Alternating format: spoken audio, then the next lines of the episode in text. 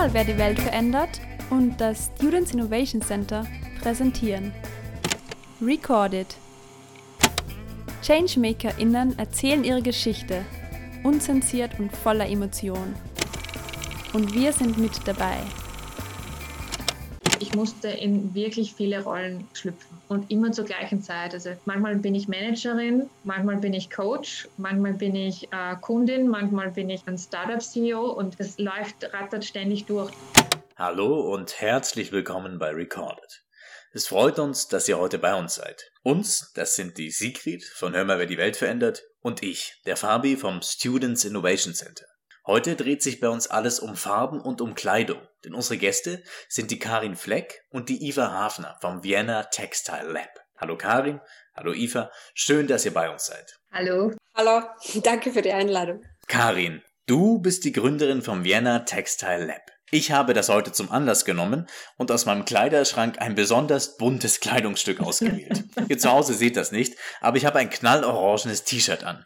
Wenn ich mir da jetzt den eingenähten Zettel anschaue, dann steht da die Marke, da steht 100% Baumwolle und da sind ein paar Waschhinweise. Karin, was sagt die Chemikerin da dazu? Passt das oder sollten da vielleicht noch ein paar andere Infos stehen? Ja, ich glaube, da sollte auch noch was anderes stehen, weil es ist nicht nur die Farbe, die da oben ist, sondern auch zum Beispiel, äh, vielleicht hat das T-Shirt noch eine andere äh, Behandlung, zum Beispiel, dass es nicht knittert oder dass es ein bisschen rubbing fast ist. Ja.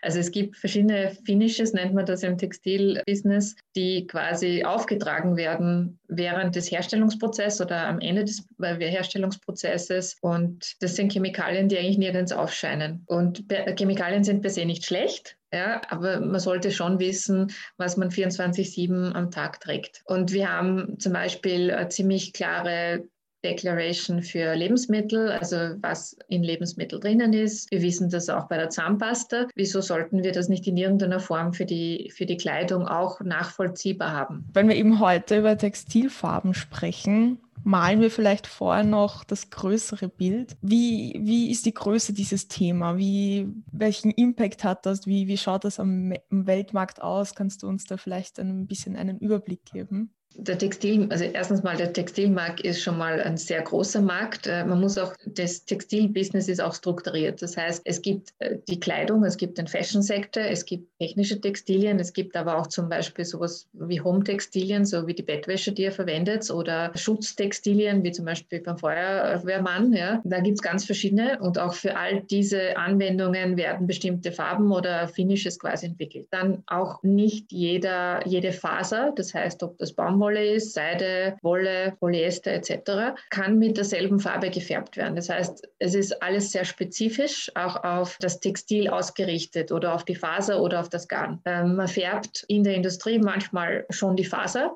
also die Baumwollfaser zum Beispiel oder den Kammzug bei der Wolle. Oder man färbt erst das Garn und verarbeitet dann äh, das Ganze zum Stoff oder, äh, oder zum Strick. Man hat eben das, das Textil, das schon gewebt ist oder gestrickt ist und färbt es danach. Und in ganz wenigen Fällen gibt es auch den Punkt, wo ein fertiges Stück gefärbt wird. Also das schon die Nähte drinnen hat etc. Das heißt, es gibt sehr unterschiedliche Prozesse und es kommt auch darauf an, was das meine, für Faser ist, aber auch wofür das Textil verwendet wird oder welchen Effekt man auf dem Textil haben möchte. Und jede Faser hat eine andere Chemie quasi. Baumwolle hat eine andere Chemie, weil es sind andere Moleküle, wie zum Beispiel Seide. Und das kann man nicht außer Acht lassen. Das heißt, auch wenn man mit Naturfarbstoffen arbeitet, zum Beispiel, man kann nicht über, sich über die naturwissenschaftlichen Gesetze hinaus hinwegsetzen und sagen, okay, ja, ich kann alles färben. Das stimmt einfach nicht. Man muss einfach ausprobieren.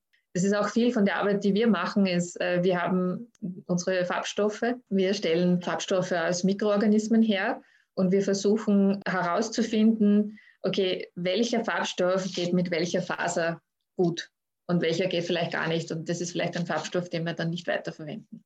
So, Textilindustrie ist sehr groß, ja. Also wir waren noch beim Thema, Entschuldigung, ich bin schon abgerutscht. Was auch wichtig ist, ist in der Textilindustrie, ist, sie ist ziemlich durchwachsen. Also zum Beispiel zu anderen Branchen, es gibt klassische Player, die bestimmte Rollen ausfüllen. In der Textilindustrie gibt es zum Beispiel große Textilketten oder Konzerne, die einfach alles in-house machen. Denen gehört sowohl die Baumwollplantage bis hin zum Färbehaus, bis hin zum, zu einer fertigen Kollektion mit Brand dahinter. Das sind voll integrierte Textilunternehmen. Da haben wir auch einige schon getroffen und dann gibt es zum Beispiel die großen Fashion-Konzerne. Das sind auch mittlerweile äh, bestimmte Konglomerate, so wie LWMH oder eben äh, PVH. Und unter denen sind sehr viele der Fashion-Brands, die wir tagtäglich tragen, angesammelt. Dann gibt es natürlich Player, die man so generell gar nicht findet, also mit denen man eigentlich keinen Kontakt hat. Das sind diese sogenannten Textile Mills. Das sind so Zwischenverarbeiter. Das sind die, die vielleicht die Baumwolle nicht selber anbauen, sondern kaufen und aus dem zum Beispiel äh, ein Produkt machen. Also zum Beispiel ein Textil, das du kaufen kannst und es wird dann vielleicht von Gucci gekauft und die machen dann ein Hemd aus. Und die sind besonders auch interessant für uns, weil bei denen vor allem diese Innovation auch ansetzt, ob man zum Beispiel neue Farbstoffe verwenden möchte. Dann gibt es auch Färbehäuser direkt. Also zum Beispiel, es gibt auch in der Fashion-Industrie einzelne Werkstätten. Zum Beispiel, was wir nicht gewusst hatten, wenn man Haute Couture designt, dann muss das in einem gewissen Radius um Paris passieren. Das heißt, alles, was gemacht wird für diese Haute Couture, muss in diesem Radius passieren. Das heißt, auch die Färbereien, auch die lederverarbeitenden Betriebe etc. oder die Stickereien müssen in diesem Umkreis sein. Das ist dann sehr regionale Mode quasi. Also man wird, glaube ich, äh, äh, Haute Couture nicht als regionale Mode bezeichnen, aber das war auch ganz spannend, das zu lernen. Supply Chains in der Textilindustrie sind sehr durchwachsen und sehr unterschiedlich. Das kommt auch darauf an, in welchem Preissegment man ist. Das heißt, hochwertige Ware tendiert dazu, durch verschiedene Firmen zu gehen, während zum Beispiel also diese großen Textilkonzerne, von denen ich vorher geredet habe, die, die machen meistens vielleicht auch schon alles. Ja. Das ist nicht so einfach durch, zu durchschauen. Also jetzt geht es gar nicht um die Menge, sondern da geht es einfach, das ist nicht eine, eine, eine 0815 Supply Chain, wie wir das vielleicht, weiß ich nicht, aus der Energiewirtschaft kennen oder aus der ölverarbeitenden Industrie, sondern die ist sehr durchwachsen. Es gibt eine Monopolisierung am Textilmarkt auch. Das heißt, zum Beispiel, wenn wir die chemische Industrie ansehen, die als Supplier dient für die Textilindustrie, zum Beispiel auch die Farbhersteller. Das ist so eine chemische Industrie, das ist eine spezialisierte chemische Industrie. Dann gibt es heutzutage nur mehr wenige Players. Das heißt, es hat sich auf wenige Firmen reduziert, die sehr groß sind und in irgendeiner Form auch den Weltmarkt beherrschen. Das heißt, die Fashionhäuser, die Textilunternehmen sind auch teilweise sehr stark abhängig von ihren Farbsuppliern zum Beispiel. Ja, Stichwort Weltmarkt. Und du hast ja eben auch die Lieferketten angesprochen. Es gibt ja gerade ja. sowieso gerade in der EU eine große Debatte über dieses Lieferkettengesetz. Viele fordern das, manche sind skeptisch. Es gibt ja aber verschiedene äh, Gesetze, die so eine Supply Chain betreffen. Wenn du jetzt als Insiderin für die Textilbranche sprichst, würdest du sagen, da sind dann tatsächlich alle sozialen und ökologischen Themen ausreichend in der Praxis abgedeckt? Oder ist es, weil du eben meintest, es ist etwas undurchsichtig schon eine Branche, der dann gewisse Sachen einfach total schwierig zu kontrollieren sind? Ich glaube, wie 2011 Dirty Laundry rausgekommen ist von Greenpeace, hat die Textilindustrie, die quasi da war die, die Katze aus dem Sack. Dieser Bericht von Greenpeace, falls ihr ihn nicht kennt, bitte lest ihn. Es gibt auch Folgeberichte von denen, hat quasi die Fashion Brand den Namen mit der Verschmutzung von, von Gewässern in China connected. Und das war einzigartig. Und auch den, das Ausmaß dieser Verschmutzung und, und Gefährdung quasi klar gemacht. Und seitdem das passiert ist, auch schon ein bisschen früher, hat die Textilindustrie einen massiven Druck erfahren, ihre Supply Chains aufzuräumen. Viele Startups in der Textilindustrie bieten Lösungen für die Textilindustrie an, klarer durch die Supply Chain zu gehen. Und die Firmen haben auch alle diese Ansprüche. Wenn ihr zum Beispiel äh, ein großer Fashion-Konzern ist Caring. Äh, Caring ist besonders bekannt dafür für die Environmental P&L, also Profit- und Loss-Rechnung. Und die haben wirklich ich glaube, mit McKinsey gemeinsam ein System entwickelt, wie sie die Nachhaltigkeit in ihren Produkten messen können. Da geht es um Blutdiamanten, da geht es um Ledererzeugung, da geht es um die Schafwolle und ob die Schafe okay sind oder nicht. Ja. Also all diese Aspekte haben die in ein System aufgebaut, das mittlerweile auch für die Allgemeinheit zugänglich ist übrigens und haben versucht auch darzustellen, was verbesserbar ist. Levi's Jeans zum Beispiel hat auch sehr viel Efforts gemacht in der Jeansfärbung und auch durchsichtig, äußerst transparent allein den Waschprozess oder die Färbung also der Denim-Industrie klar gemacht. Es wird dann bewusst, es gibt auch Grenzen, wie weit man das verbessern kann. Und ich glaube, dass die Industrie, also ungleich anderer Sektoren, die ich kenne, sehr wohl diesen Effort und den Anspruch hat. Es sind nicht alle gleich, also auch nicht alle Unternehmen handeln gleich. Also es gibt auch Firmen, die uns erklärt haben, ja, unser Sustainability-Konzept ist, dass unsere Ware in recycelten Kartonboxen durch die Welt geschickt wird. Das fand ich jetzt nicht so umfassend. ja, das hört sich fancy an. Ja, das, ja also das, das ist so, da merkt man auch, nicht alle sind in einen Topf zu werfen und auch es gibt in den meisten Firmen, mit denen wir Kontakt hatten, gibt es Innovation Center, es gibt Sustainability Officer und da gibt es nicht nur einen und da gibt es auch Venture Capitals. Die Industrie ist aufgestellt dafür und auch zum Beispiel, wenn wir vor Industriepartnern pitchen, es geht nicht an, ein Businessmodell vorzustellen, das nicht sustainable ist. Also es ist vielleicht nicht direkt direkt die Antwort auf deine Frage. Es tut mir leid, falls ich immer so abdrifte, aber es ist bemerkenswert, unter welchem Druck die sind. Ich bin sehr stark davon abgerückt, dass man einfach die Textilindustrie generell basht weil man darf diese Efforts, die da gemacht werden, nicht unter den Tisch kehren. Ja, also genauso wie ich im, mittlerweile empfinde, dass man China, also China dafür basht, dass die Flüsse verunreinigt sind. Sorry, aber wir sind auch Konsumenten. Ja, und wir haben es in der Hand und wir haben eine Verantwortung und wir können das genauso steuern. Und es ist nicht immer das große System oder das Land das Böse, sondern wir sind als Konsumenten massiv gefordert, auch hier danach zu fragen. Wir arbeiten auch mit Designern zusammen und viele der Designer, wenn die ihr Studium abschließen, bekommen eigentlich nicht viel über Sustainability mit. Das ist teilweise nicht Part des Studienplans, also vereinzelt, wir sehen es jetzt bei Universitäten, kommt es immer weiter rein. Und Universitäten machen auch, oder Ausbildungsstätten, egal ob das Universitäten oder andere Schulen sind, machen den Effort, dass das in den Curriculum kommt. Aber oft treffen die auf uns und dann fragen sie uns, okay, was ist sustainable? Was wiederum heißt, es gibt nicht viel Knowledge ja, das, das verbreitet ist. Also alles, wenn zum Beispiel davor ein Bio steht, heißt das dann, ja, ist es, ist es gut, ja, aber vielleicht ist es doch nicht gut. Vielleicht sind natürliche Farbstoffe doch nicht so cool, wie man denkt. Wir versuchen auch, das methodisch aufzuarbeiten und auch die Message ein bisschen klarer zu machen, sodass die Leute, die zum Beispiel mit uns zusammenarbeiten, aber auch Leute, die zum Beispiel unsere Website besuchen, langsam auch eine Idee bekommen, welche Aspekte der Nachhaltigkeit es denn gibt. Also es ist nicht so einfach und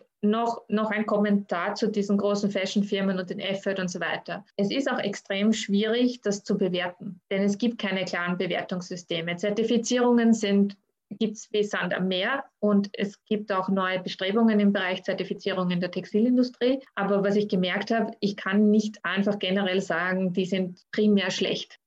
Ja, ich kann sehen, dass sie etwas machen. Ich weiß nicht, ob dieser Effort in Relation zum Gesamtdrama ist, das sich da abspielt. Das kann ich nicht wirklich einschätzen. Aber ich kann sehr wohl Market Player hervorheben, die sagen, ja, wir, wir nehmen das ernst und wir machen auch einen ernsthaften Beitrag für die Community, wie zum Beispiel eben Caring.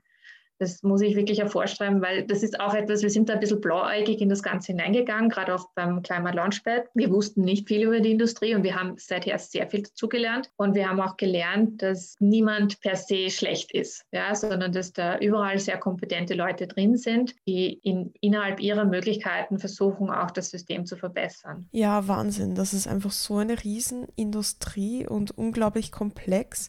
Also danke, dass du uns da einen Überblick und ein bisschen einen auch Einblick gegeben hast. Ich finde es immer wieder schwierig, wenn wir über Mode und Fashion reden. Das kann so etwas Schönes und Empowerndes sein. Nur ist es leider immer wieder mit ökologischen und vor allem auch sozialen Problemen verbunden.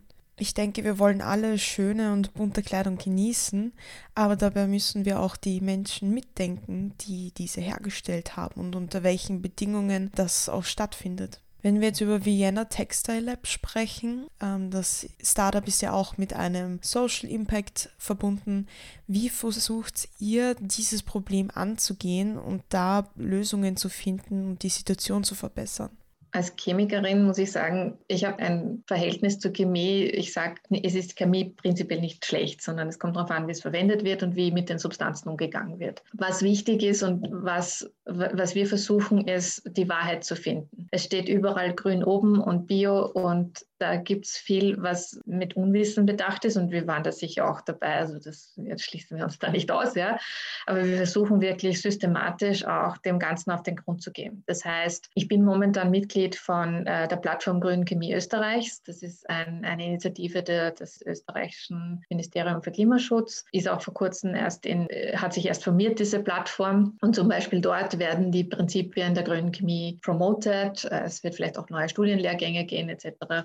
Also das Ministerium schaut darauf, dass es grüner wird und dass es auch Prinzipien gibt. Zum Beispiel einige von diesen Prinzipien der grünen Chemie ist etwas, was das Textile Lab sehr stark übernommen hat. Zum Beispiel im Herstellungsprozess der Farbstoffe, dass wir darauf achten, dass es keine toxischen Substanzen gibt, die dabei entstehen, auch wenn die Farbstoffe selbst vielleicht nicht toxisch sind, dass vielleicht auch beim Färben darauf geachtet wird, okay, wie toxisch ist der Färbeprozess und dann auch beim Tragen oder beim Waschen, also beim Use des Textiles, zu überlegen, okay, was passiert denn da? Liegt das in die Umwelt? Ja, also liegt das in, und dann äh, zum Beispiel, was bedeutet es, wenn das, äh, das Kleidungsstück zum Beispiel recycelt wird? Kann man zum Beispiel den, den Farbstoff und die Faser trennen? Ist es biodegradable? Das ist zum Beispiel eine der Ansprüche, die zum Beispiel Firmen haben, die mit uns arbeiten möchten. Sie möchten zum Beispiel mal wissen, wie biodegradable ist das fertige Produkt, das gefärbt ist. Das wird dann plötzlich sehr detailliert. Also zum Beispiel, wenn man die Early Pitches von uns sieht, geht es sehr viel um die Verschmutzung in China.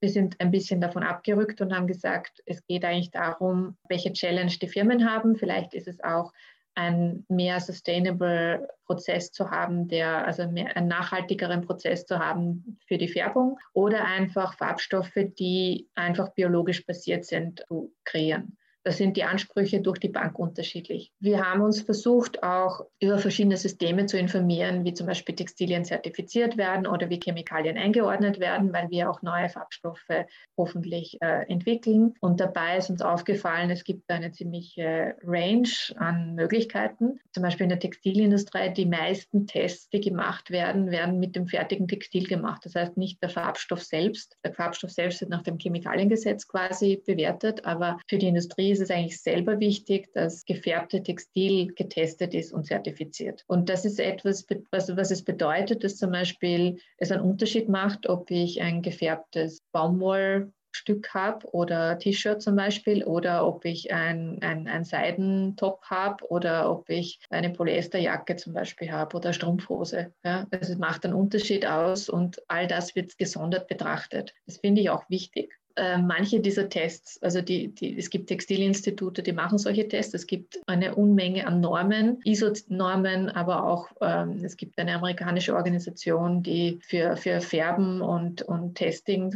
äh, Normen vorgibt. Es gibt aber auch andere Normen weltweit, die sind alle sehr ähnlich. Und nach denen richtet sich die Textilindustrie aus. Und da gibt es Normen auch für Biodegradability, es gibt Normen für Waschechtheit, Lichtechtheit, es gibt Normen für äh, Rubbing Fastness, äh, alles, was man, Sch Schweißechtheit, Seewasserechtheit, Waschen bei verschiedenen Temperaturen, äh, ja, also ganz unterschiedlich. Und diese Normen sind quasi der Maß, also sind die Methoden, nach denen diese Qualitätsparameter gemessen werden und nach denen wird wird dann bewertet, ob das ein gutes Produkt ist oder nicht. Manche dieser Bewertung, äh, also dieser Tests sind schon sehr hoch stilisiert und optimiert. Das heißt, vielleicht ist für die nachhaltige Mode nicht das Ziel, alle diese Parameter zu erreichen, sondern den Konsumenten zu sagen, halt mal, ist es wirklich notwendig, dass diese Parameter eingehalten werden.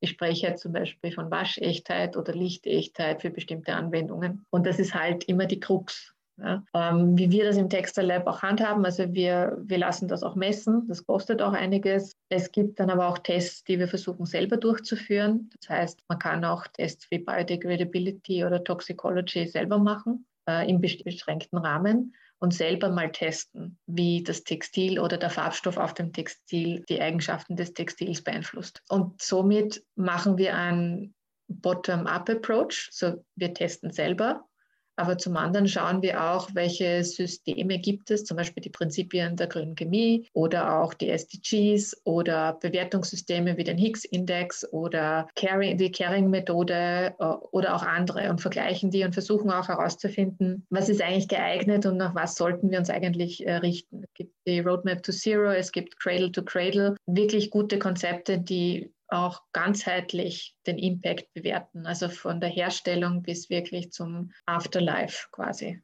Wenn wir jetzt noch mal ein bisschen zurückgehen zu euch, zum Vienna Textile Lab, zu eurem, sagen wir mal, Produktions- oder Farbgewinnungsprozess. Wenn du den mal so einmal umreißen könntest. Ich weiß, es hat was mit Bakterien zu tun, aber ähm, das ist jetzt einfach verständlich für die Zuhörerinnen und Zuhörer einmal zu beschreiben, was genau ihr, wie ihr die Farben gewinnt und was jetzt da der Vorteil ist im Vergleich zu herkömmlichen Färbungsverfahren oder Farbgewinnungsverfahren.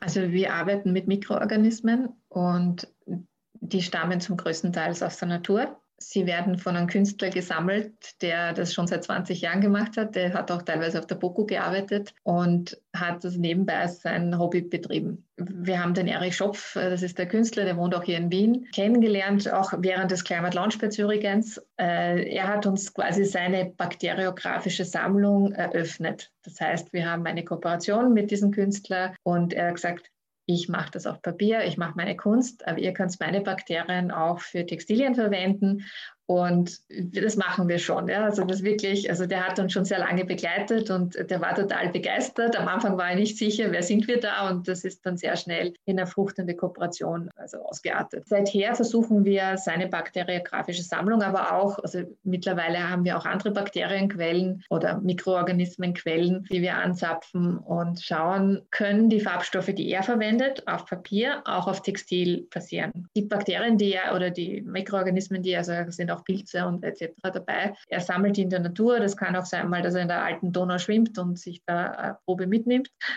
Ja, oder es kann auch sein, dass er da spazieren geht und eine Bodenprobe nimmt und dann schaut er sich das im Labor an. Also isoliert die Stämme und äh, lässt die auch äh, bestimmen. Das heißt, es sind nicht, nicht irgendeine Mischung, sondern das muss schon aus Sicherheitsgründen auch identifiziert werden. Und er bringt die uns dann ins Labor oder wir holen sie uns ab. Wir versuchen dann hervor, äh, erstens mal herauszufinden, okay, was, was kann dieser Stamm? Ist der schon bekannt? Viele von diesen Mikroorganismen sind nicht einmal reported, dass sie Farbe erzeugen. Das ist auch Teil dieses natürlichen Prozesses, dass sie Farben erzeugen. Das ist auch allgemein schon bekannt, das ist nichts Neues. Ja. Jeder, der einen Schimmel im, im Kühlschrank hat oder in der Dusche, der hat das auch schon mal gesehen, dass der nicht durchsichtig ist, sondern Gott sei Dank gefärbt, dass man sieht, okay, Ding ist hier.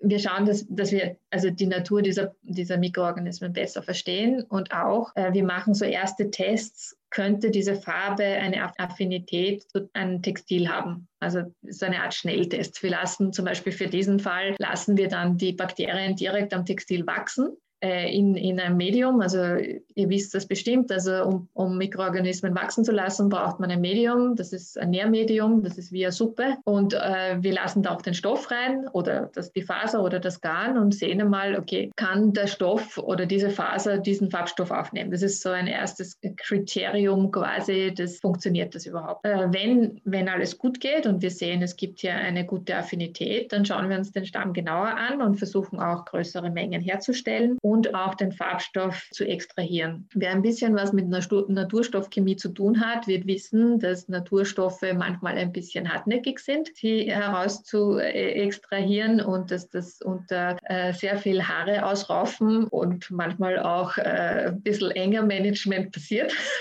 weil das einfach Naturstoffchemie ist. Ja, es ist manchmal ein bisschen anstrengend. Es gibt verschiedene Methoden, wie man das macht. Das ist, je nach Farbstoff ist das unterschiedlich. Man versucht den, Farbstoff, der entweder manchmal auch schon vom Bakterium ausgespuckt wird quasi. Dann hat man leichtere Arbeit. Manchmal ist es in der Zelle drinnen, dann muss man das richtig rausprügeln. Und man versucht halt äh, hier möglichst zu einem reinen Farbstoff zu kommen. Und das, das ist auch etwas, wo wir in unserer Entwicklung noch nicht so super weit sind, dass wir das für alle Farbstoffe haben. Das ist eher sehr wenige, wo wir gesagt haben, okay, das ist vielleicht ein Prozess, auf dem man industriell aufbauen kann. Unser Produkt ist quasi der Farbstoff, der aus dem Mikroorganismus kommt. Und der wird so weit aufbereitet in der Zukunft, dass er dann an Textilindustrie oder an die chemische Industrie weiterverkauft werden kann. Es ist quasi ein B2B-Business. Momentan gibt es so eine Art Zwischenphase bei uns. Das heißt, wir arbeiten auch mit Designern, zum Beispiel, ist, wir werden auch öfters von Designern angesprochen, ob wir mit ihnen also Kooperationsprojekte machen für Prototypen. In bestimmten Rahmen machen wir das. Das ist etwas, was neben der Forschung läuft. Äh, und deswegen, wir haben nicht so viele Projekte im Jahr immer laufen, aber doch einige. Und dann auch äh, mit Industriepartnern, die zum Beispiel einfach wirklich auf uns zukommen, wie ich schon vorher gesagt habe. Wir haben hier ein Textil, funktionieren Bakterienfarben auf diesen Stoff. Ja, und dann schauen wir uns das mal an und, und, und äh, untersuchen das. Ja, Wahnsinn, was man da alles beachten muss. Es klingt nach einer extrem vielseitigen und vielschichtigen Arbeit. Iva, du bist jetzt auch erst seit kurzem dabei. Wie hast du das aufgenommen? Wie ist so dein Gefühl? Wie ergänzt ihr euch da gegenseitig? Weil es sind so viele verschiedene Schritte und verschiedenste Bereiche. Wie bringt man das alles unter einem Hut und wie schaut bei euch da dann ein Arbeitsalltag aus?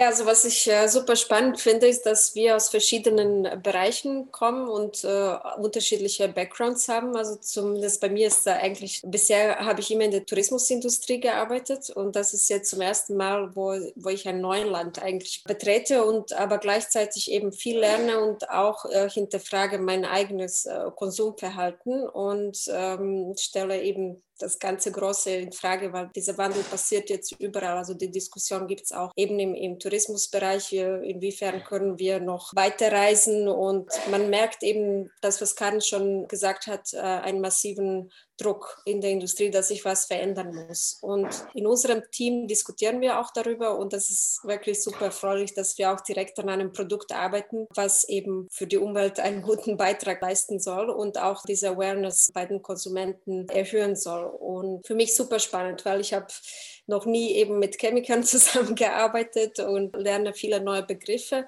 Ja, also der eine, ein normaler Alltag jetzt gerade in diese Corona-Zeiten gibt es eigentlich auch nicht. Also ich sitze momentan auch in Tirol, bin nicht äh, in Wien und die anderen sind in Wien und irgendwie schaffen wir es doch, also durch viele Zoom-Calls jeden Tag den Kontakt zu halten. Aber ich vermisse das schon ein bisschen, dass ich nicht eben da bin, zumindest einmal oder, oder so in der Woche oder einmal in zwei Wochen, dass wir uns äh, treffen und oder Teambuildings äh, machen. Wir sind jetzt ein Teil von einem Hackathon, Galactica Hackathon und da kommt es schon eben dieses Team Spirit äh, auf und ich denke mal, das geht in eine gute Richtung.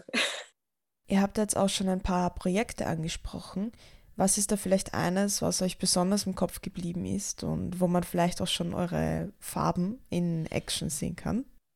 Also das Spannendste ist sicher ähm, das Worst Partnership Projekt. Das ist vielleicht auch für, für, für die Zuhörer interessant. Es gibt die Europäische Union und die fördert sehr wohl auch äh, kreative Bereiche. Und in diesem Worst Partnership Projekt arbeiten wir gemeinsam mit einer Designerin, die kommt ursprünglich aus Chile, ist, lebt aber in Berlin. Ah, das ist die Loreto und ihre Marke heißt Anima. Und sie ist zum Beispiel, sie hat ein Jahr in Vietnam gelebt und hat dort die Indigo-Färbung und auch die Cochineal-Färbung und alles, was die dort vor Ort machen mit den Einheimischen selbst. Die hat auch bei diesen Leuten gewohnt und die waren nicht reich, sondern das waren wirklich arme Familien, die auf, auf, auf dem Boden schlafen. Und sie hat ein Jahr dort verbracht und sich das als Designerin selbst angesehen und hat auch so für sich eine Supply Chain aufgebaut, die nachhaltig ist.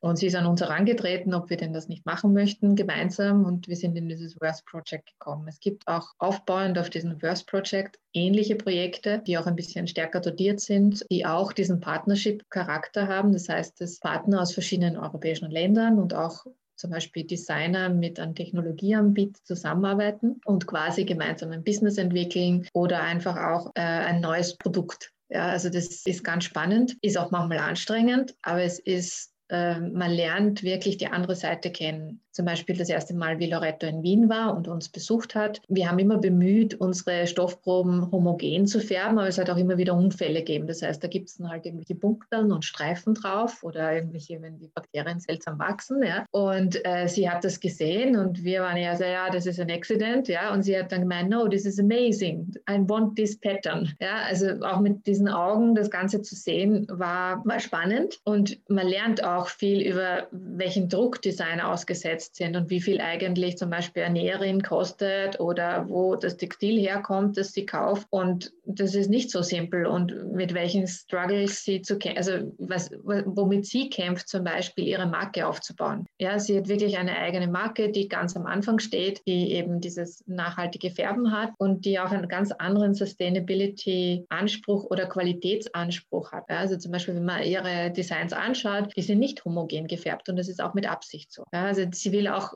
indirekt, glaube ich, die, die Konsumenten davon belehren, dass es gewisse Effekte gibt, die nachhaltiger sind. Also das ist auf jeden Fall ein Projekt, das, äh, das sehr spannend ist. Die IFA hat schon angesprochen, den Galactica Hackathon. Das ist ein Hackathon, äh, da geht es um Space und Textiles. etwas ganz anderes. Vielleicht will die Eva ein bisschen was dazu erzählen, weil offiziell bin ich nicht im Team. Ja, also wir sind jetzt gerade am Freitag haben wir die finale äh, Runde. Also wir sind die unter, also von 39 Teams sind wir dann unter den letzten zehn auserwählt worden für unsere Idee, dass wir eigentlich den Gestank im Weltall beenden möchten durch antimikrobielle Textilien. Und ja, also ähm, das ist wirklich etwas, was total. Ganz kurz, ähm, was für ein Gestank im Weltall, das verstehe ich gar nicht.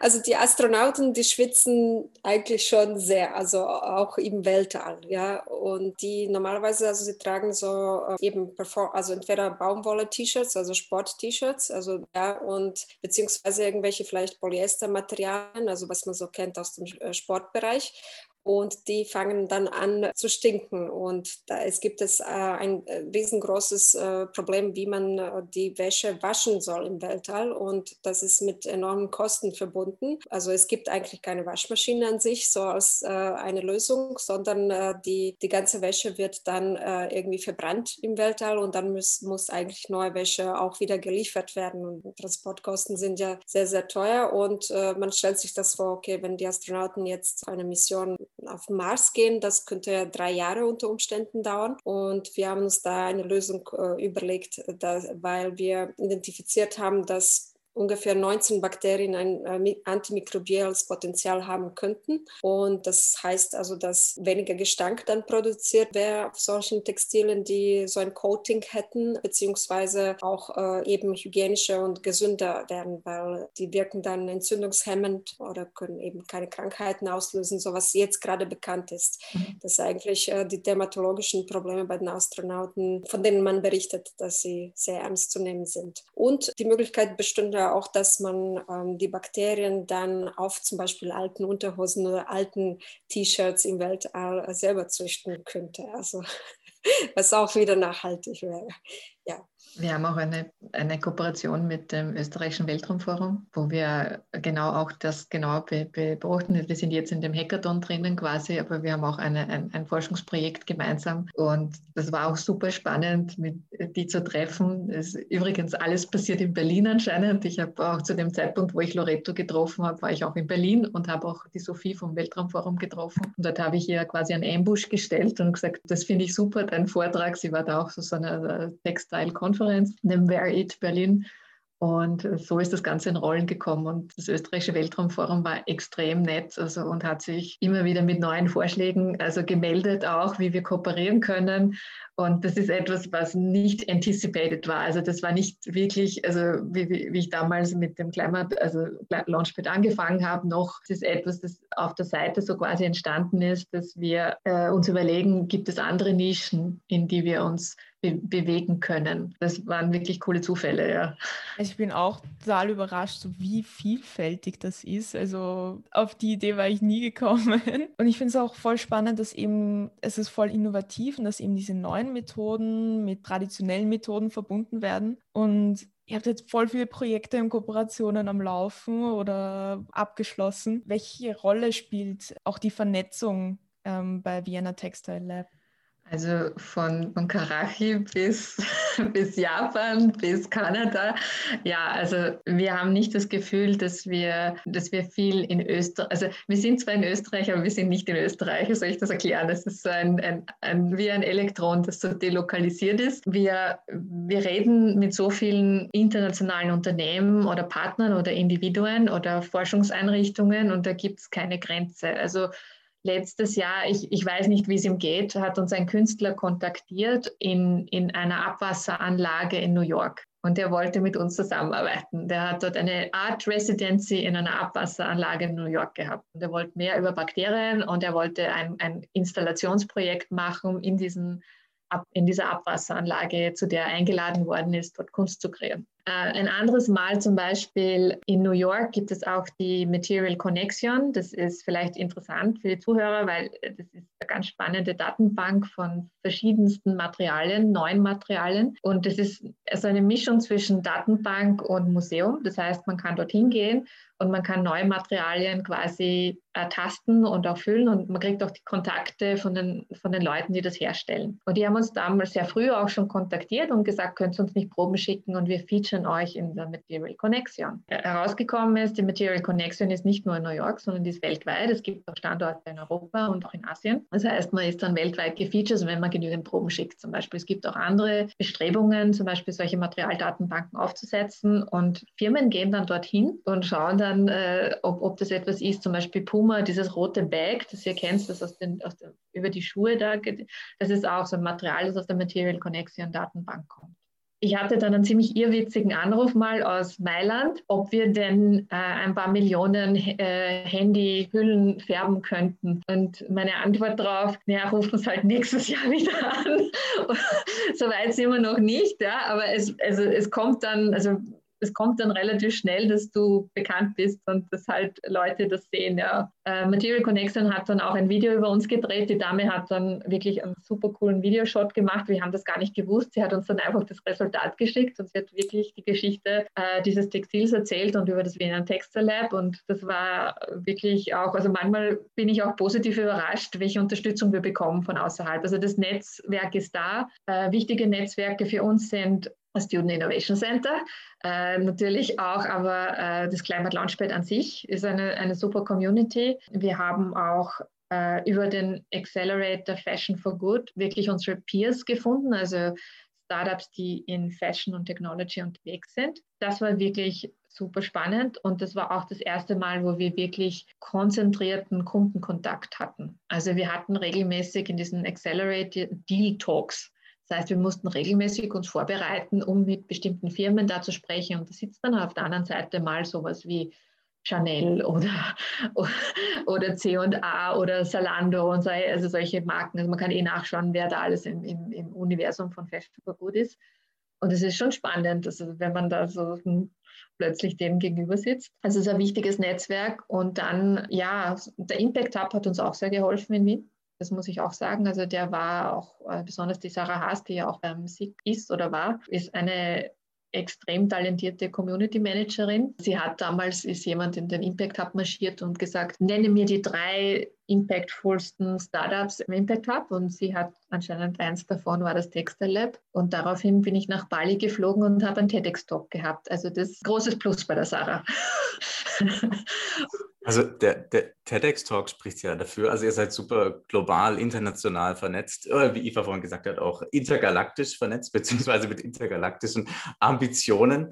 Ähm, jetzt ist es ja so, das Labor und euer, äh, eure, euer Geschäftsstandort ist ja immer noch nach wie vor an der TU, an der Technischen Universität hier in Wien oder nein? Oh Gott. Verzeihung. Oh, wir sind, ja genau, also wir haben noch, also die, die TU ist eine wirklich große Stütze, besonders der, der, der Universitätsprofessor, der Florian Rudroff, also der Florian, der uns da sehr geholfen hat und wir sind auch immer noch mit dem verbunden, auch über Forschungsprojekt, äh, äh über FFG Bridge Projekt. Aber wir sind ausgezogen, das ist Corona-bedingt passiert. Das war etwas, was im Mai letzten Jahres ziemlich klar geworden ist, dass wir dadurch, dass die Universitäten geschlossen waren, besonders der Forschungsbereich war sehr restriktiert und wir quasi nur als Gäste, als Startup da drinnen waren, war das plötzlich keine langfristige Lösung mehr. Und es war auch schon absehbar, dass irgendwann mal der Platz knapp wird. Also die Uni hat uns extrem unterstützt. Es gibt da nichts, was ich irgendwie negativ bemerken sollte. Also es hat unheimlich cool funktioniert, aber wir haben auch gemerkt, wir müssen wachsen. Also wir, bringen, wir hätten auch nicht so viele Leute darunter gebracht und durch die, diese, diese Physical Distancing Rules wäre das auch nicht gegangen. Quasi im Lockdown habe ich dann versucht, neue Laborflächen zu organisieren. Also ist auch nicht so mit den Besichtigungen dann, ja. Also und ähm, da hat uns das AWS und auch Lisa Vienna extrem geholfen, indem sie uns Kontakte vermittelt hat von anderen Biotech-Startups. Und dann sind wir halt die Runde gegangen und plötzlich waren wir, äh, wir waren kurzfristig im 10. Bezirk, auch ein super nettes total äh, cooles Labor. Und wir sind aber dann einfach aus technischen Gründen, weil wir mehr Gerätschaften in einem anderen Labor hatten, zweimal in 2020 umgezogen während einer Pandemie. Und wir sind jetzt äh, vis-à-vis -vis vom äh, Biocenter St. Marx bei Birdsea eingemietet oder als Kooperationspartner. Und äh, also es ist wirklich gut, auch seinen eigenen Platz zu haben und auch sein eigenes Office. Also es, man merkt, wir machen quasi jetzt die ersten Wachstumsschritte durch. Und wie sind dann jetzt die Verbindungen noch zur TU? Also ihr seid nicht vor Ort, aber ich denke, die Verbindungen sind nach wie vor bestimmt stark. Und ja. Das hat natürlich, denke ich, viele Vorteile. Klar, es ist ja auch ein wir, wissenschaftlich äh, fundiertes Konzept, aber gab es dann jetzt, wenn du jetzt zurückblickst, 2017 Climate Launchpad übrigens der größte Wettbewerb für Klima- oder sagen wir Klima-Impact habende Startups, ja. genau, für, für Green Tech äh, auf der Welt. Da habt ihr 2017 mitgemacht und international den dritten Platz. Wir haben den dritten bekommen. Platz bekommen und wir haben damals, ich weiß nicht, ob es den heute noch gibt, den Audience Award gewonnen. Das heißt, Two Prizes. Two Prizes. Doppelt ausgezeichnet, perfekt. Jetzt würde mich mal interessieren, gab es dann oder gibt es so Momente, wenn man dann zum Beispiel einen Pitch hat vor jemandem wie Chanel oder solchen Leuten, Vertretern solcher Firmen, äh, in denen es dann ein bisschen schwierig wird, Business und Wissenschaft unter einen Hut zu bekommen? Als, als Founder musst du immer ein Wunderwutzi sein. Du musst sowohl die Helikoptersicht haben, als auch du musst in jedem einzelnen Detail drin sein. Und die Kunst ist es, als, also wenn du mit, dass du dich anpasst an die Situation. Also nur, und das ist manchmal sehr schizophren. Also zum einen erkläre ich die Welt und verspreche alles auf der anderen Seite und an der anderen Seite stehe ich dann im Labor und äh, vielleicht muss man dann doch nochmal einen Schritt zurückgehen. Ja? Also, und das ist wirklich anstrengend, weil auf das war ich nicht so gefasst, wie in, ich, muss, ich musste in wirklich viele Rollen schlüpfen und immer zur gleichen Zeit. Also manchmal bin ich Managerin Manchmal bin ich Coach, manchmal bin ich äh, Kundin, manchmal bin ich eines, ein, jemand, ein, ein Startup-CEO und das läuft, rattert ständig durch. Das heißt, man muss ständig auch, es ändert sich, wie man, wie man spricht, wie man, wie man denkt. Ja, und das ist, Mama, ich weiß nicht, ob das mental so gut ist auf Dauer. Ja? also es kann und, und vor allem, also nach außen hin hast du immer eine Message, eine Mission, eine Vision. Und die sollst natürlich auch innerhalb leben. Aber dann zum anderen gibt es halt die Realität, dass Dinge manchmal nicht funktionieren oder dass, dass einfach Management-Tasks anstehen. Das hat nichts mit der Außenwirkung zu tun, sondern das ist das, was jetzt innerhalb passiert. Und das kann, das kann von, von Kleinigkeiten also, oder größeren Sachen, wie wir haben jetzt mal kein Labor und wir haben aber ein Projekt laufen, das, wo eine Deadline ist. Also zum Beispiel das Worst-Projekt war, das war, ist gerade, also wir gerade beendet und äh, da ist es so, dass äh, wir wussten teilweise nicht, ob wir fertig werden, weil einfach der Zugang zum Labor nicht da war. Es war das Geld da, aber es war nicht das Labor da. Die, die Sachen, ja, damit muss man halt umgehen. Also das ist das Anstrengendste am, am Entrepreneur sein oder mal ist mal weniger Geld da, manchmal mehr und manchmal ist man wirklich budgetgetrieben. Also man ist ständig der Wunderwutzi quasi. Manchmal hat man halt auch einen schlechten Tag. Also es wirkt etwas überfordernd, auch wenn man äh, so zuhört. Aber was trägt euch da dann durch, wenn es eben einfach mal zu viel ist, wenn es schwierig ist, wenn eben Probleme auftreten und es einfach mal stressig ist? Was hält euch am Ball? Also ich rufe dann die Eva an, die hat immer ein gutes Wort und ein cooles Ohr und ist sofort in Solution Mode. Äh, aber auch die anderen Teammitglieder, also was besonders auch jetzt, gerade in der letzten Zeit, ist es, es wird nicht leichter, aber es wird auf jeden Fall, die Ansprechpersonen sind da und die auch kompetent mir zur Seite stellen. Wenn man ein Startup hat, sollte man auch gut gerüstet sein, nicht nur mit dem Team, sondern auch mit seinem generellen Setup, das heißt Anwalt, äh, Steuerberatung. Ja, das, ist, äh, das, ist, das ist etwas, was man nicht so schnell wechselt und wo man auch äh, sich ins Auge schauen muss, ob das auch funktionieren kann. Auch zum Beispiel HR, ähm, also Human Resources. Das heißt, das ist nicht unbedingt, dass es im Team ist, sondern dass, dass, dass man einfach jemand hat, mit dem man sprechen kann. Und es hilft also Experten, um sich äh, zu, zu reihen, die einem unterstützen, auch zum Beispiel Patentanwälte oder Leute, die äh, die Erfahrung haben mit Forschungsanträgen. Also ganz unterschiedlich. Es ist auch wichtig, auf sich zu achten. Also und wenn ich in Wien bin, dann gehen Karin und ich äh, eben machen wir eine, einen Lauf oder einen schnell, schnelleren Gang im Prater und da können wir auch einiges äh, gut besprechen. Also man muss auch auf sich selber achten, auf die eben Gesundheit auch und Bewegung. Man nennt das dann den Walk and Talk. ja. Also ich wusste gar nicht, wie groß der Prater ist, bevor ich die IWAG kennengelernt habe.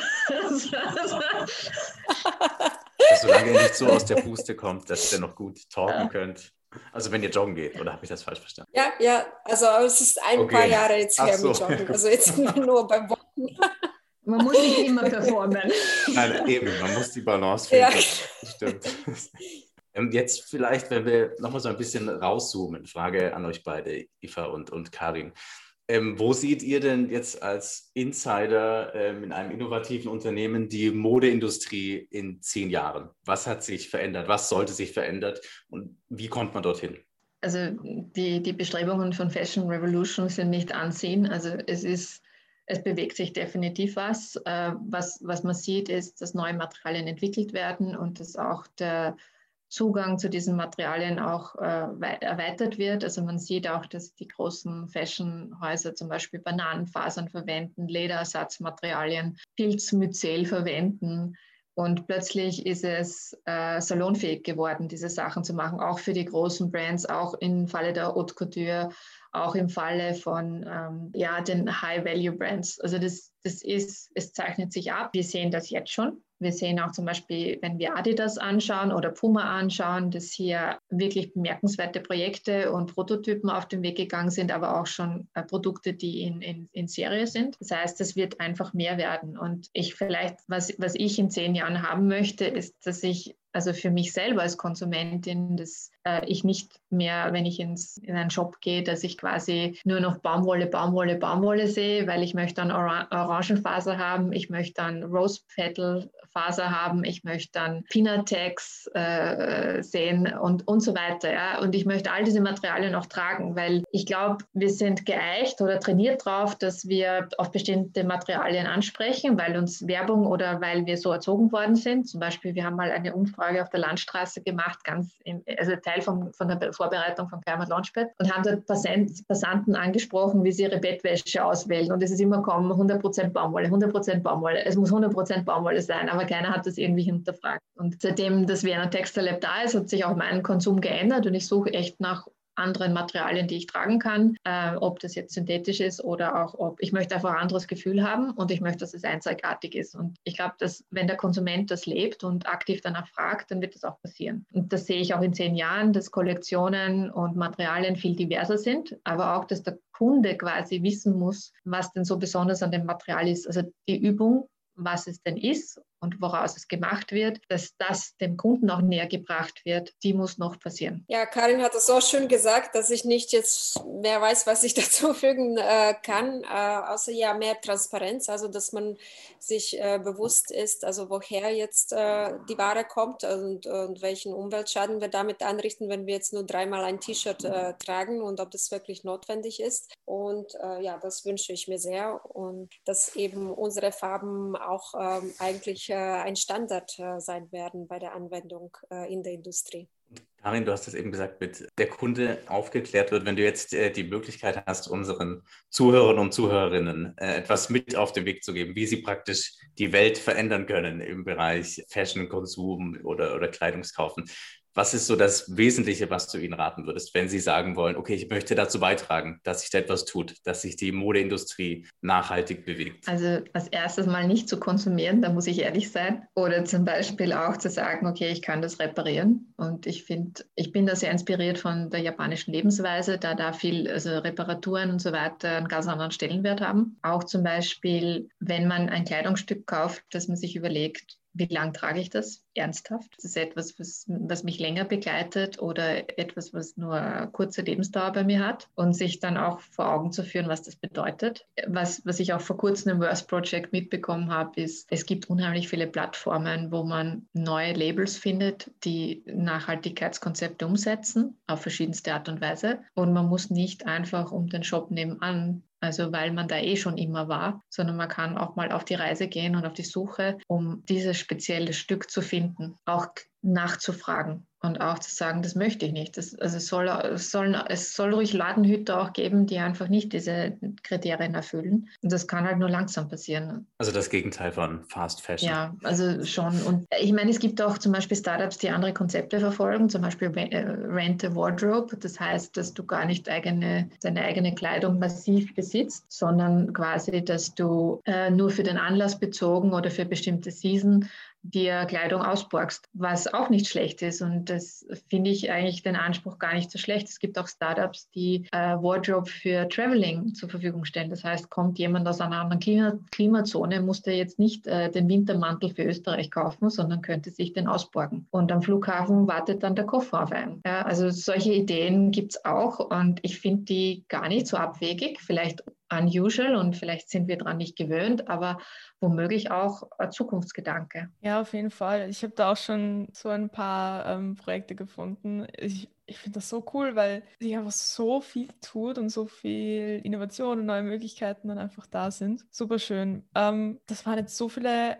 Eindrücke und Einblicke und Infos. Vielen, vielen Dank, dass ihr euch die Zeit genommen habt und uns mit auf diese turbulente und bunte Geschichte hinter Vienna Textile Lab ähm, mitgenommen habt. Ja, vielen, vielen Dank für die Zeit. Also wirklich sehr spannend. Dankeschön. Wenn jetzt die ZuhörerInnen noch mehr über euch erfahren möchten, wie findet man euch am besten? Ihr findet, ihr findet uns unter www.viennatextilelab.at. Ähm, wir sind aktiv äh, auch auf LinkedIn, Twitter und Instagram wollen wir jetzt auch bald wieder aktivieren. Also ähm, ja, wir freuen uns äh, über neue Follower. Äh, wir haben auch einen Blog äh, alle zwei Wochen, also mit verschiedenen Themen. Also da könnt ihr auch viel, vieles über Bakterienwelt auch erfahren, äh, neue Publikationen beziehungsweise unsere Events, die wir besuchen. Ja, also würden uns sehr freuen, wenn die Zuhörer draufklicken. Es war wirklich sehr schön hier zu sein. Es hat mich sehr gefreut. Ja, es hat auch sehr viel Spaß gemacht. Vielen Dank. Danke für die Einladung. Gerne, vielen Dank. Schön, dass ihr da wart. Ja, wir hoffen, euch hat diese Folge gefallen. Schaut doch gerne bei Hör mal, wer die Welt verändert oder beim Students Innovation Center vorbei. Es waren jetzt so viele Infos, darum haben wir zu den ganzen Projekten und den zusätzlichen Informationen, die Karin genannt hat, auch noch einige Links in die Show Notes gegeben, falls sich noch jemand weiter informieren möchte. Danke und bis zum nächsten Mal.